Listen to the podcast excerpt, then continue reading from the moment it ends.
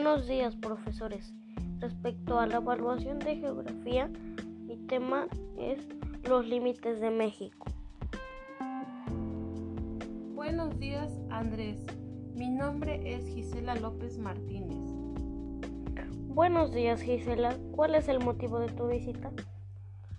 El motivo de por qué esté aquí es para una entrevista sobre los límites de la República Mexicana y me puedas apoyar. Ok, dígame. Andrés, ¿cuáles son los tipos de fronteras que hay en nuestro país? Los tipos de fronteras que hay son las artificiales y las naturales. ¿Algo más? Sí. ¿Cuáles son las fronteras artificiales? Las fronteras artificiales son las hechas por los humanos. Se señalan como monumentos, cercas o muros o puentes. Muros que abarcan parte de playas. Ok.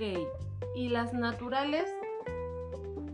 Una podría ser el río Suchiate, que es el límite natural que define una parte de la frontera entre México y Guatemala. Otro, otra podría ser el río Bravo en Nuevo Laredo. Y también son las establecidas por nosotros y ya existían ya que fueron generadas por la naturaleza. ¿Algo más? ¿Cuáles son las fronteras de México en el norte? México tiene fronteras en el norte con Estados Unidos. ¿Es natural o artificial?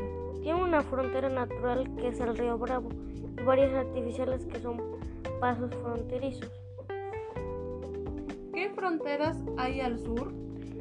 México tiene fronteras al sur con Guatemala y Belice, cuyas fronteras son artificiales y naturales. ¿Y al este y oeste? Al oeste con el Océano Pacífico, al este el Golfo de México y con el Mar Caribe a Belice, Cuba y Honduras. Ok, es todo. ¿Algo que quieras agregar? Lo que quiero agregar es un poquito de información.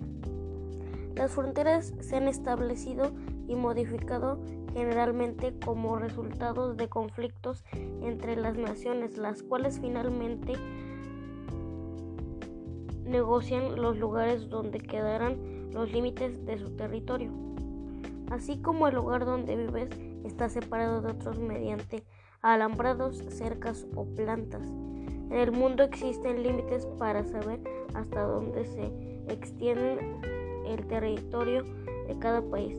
A estos límites internacionales se les llama fronteras. Además, en los puentes fronterizos pasa mucha gente a trabajar, como por ejemplo en, en el norte del país mucha gente pasa a trabajar a Estados Unidos. Aparte muchos trailers transportan de México a Estados Unidos y de Estados Unidos a México. También por eso existen las fronteras y límites entre países. Por luego hoy gente hay gente de otros países que emigran, pero cada país tiene sus leyes para estar en su territorio. Andrés, entonces así son las fronteras. Sí. Gracias por tu información, fue de gran ayuda y gracias por tu tiempo. Pues fue un placer, un placer estar acá contigo y espero que nos volvamos a ver. Hasta luego.